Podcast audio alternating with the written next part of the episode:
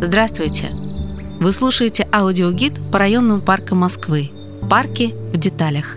Присоединяйтесь к нам и открывайте привычные места с новых сторон. Сегодня мы прогуляемся по одному из уникальных тематических парков Москвы. В нем будут рады всем гостям, но детям особенно. Ведь наш герой – детский парк Фили.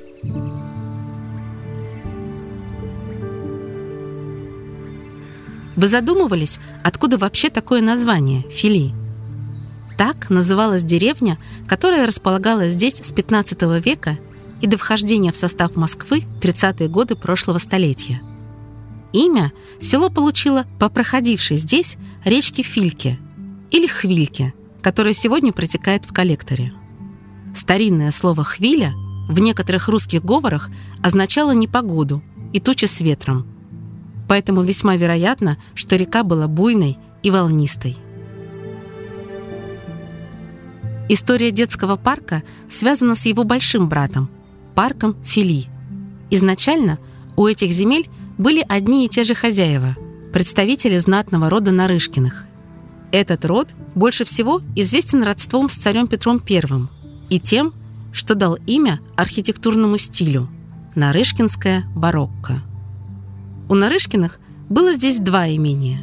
Усадьба Кунцева, которая сегодня входит в парк Фили, и усадьба Фили Покровская, на месте которой находится современный детский парк. Издавна эти территории разделяла Большая Покровская дорога, нынешняя Большая Филевская улица. А прежнее название и имение, и дороги пошло от церкви Покрова Пресвятой Богородицы. Она была построена дядей Петра I – Львом Нарышкиным. Храм как раз выполнен в стиле нарышкинского барокко. Краснокирпичный, с белыми наличниками на окнах и декором. После прогулки в парке рекомендуем пройтись до него, уж очень он красивый. Церковь находится к востоку от детского парка, примерно в пяти минутах пешком вдоль Большой Филевской улицы. Но вернемся к нашему парку. Как мы уже знаем, детский парк Фили появился на месте усадьбы Филиппа Кровская. При Нарышкиных здесь были деревянный дом с башней и регулярный парк с каскадными прудами на речке Фильке. Во второй половине XIX века эти земли выкупил у Нарышкиных промышленник Павел Шалопутин. Павел Григорьевич был одним из учредителей Балашихинской мануфактуры. На его средства в столице построили гинекологические и педагогические институты, мужские и женские училища. А еще ремесленное училище на Милской площади, которое со временем выросло в химико-технологический университет имени Менделеева.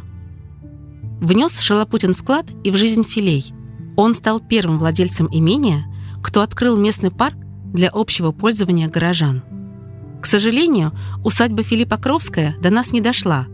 На месте старого усадебного дома сегодня располагается комплекс зданий Федеральной таможенной службы – а там, где находились пруды, сейчас проходит наземная Филевская линия метро. Фактически, от прежней усадьбы до наших дней дошла лишь Покровская церковь и бывший усадебный парк.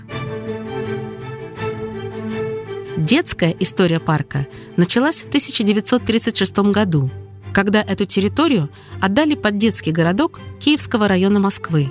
В наши дни территорию старого Киевского района делят между собой районы Арбат, Дорогомилово и Филевский парк. В 30-е годы прошлого века такие городки были обычным делом. Считалось, что подобные парки помогут идеологическому, физическому и нравственному воспитанию советской молодежи. Даже первые детские площадки здесь были непростые.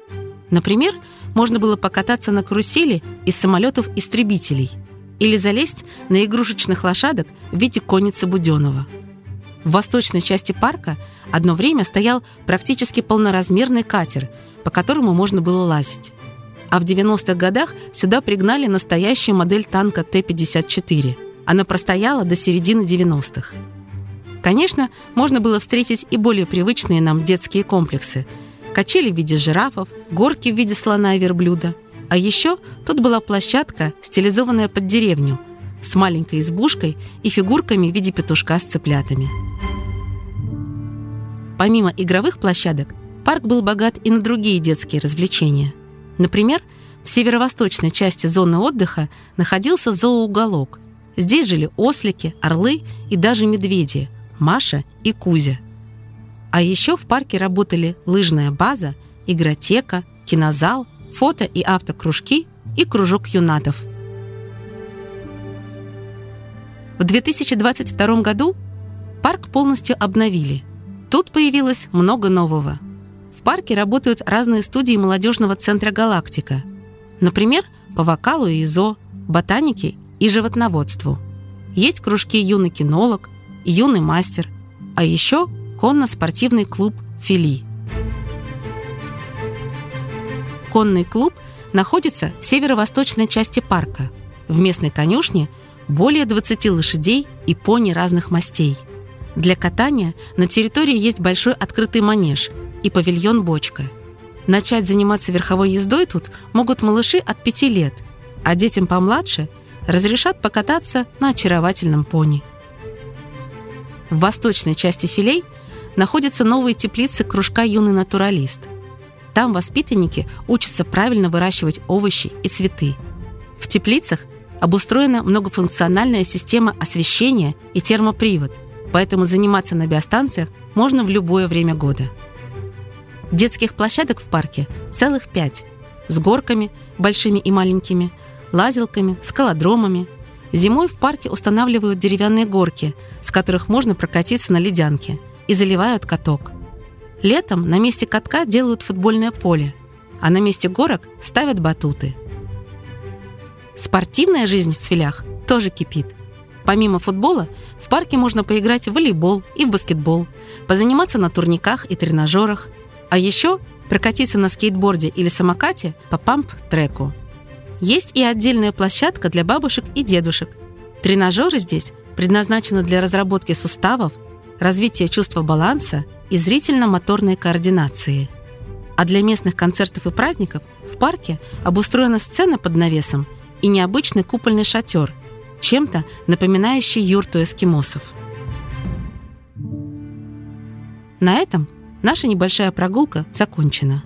До встречи в следующем парке. Эта экскурсия подготовлена при поддержке программы мэра Москвы «Мой район».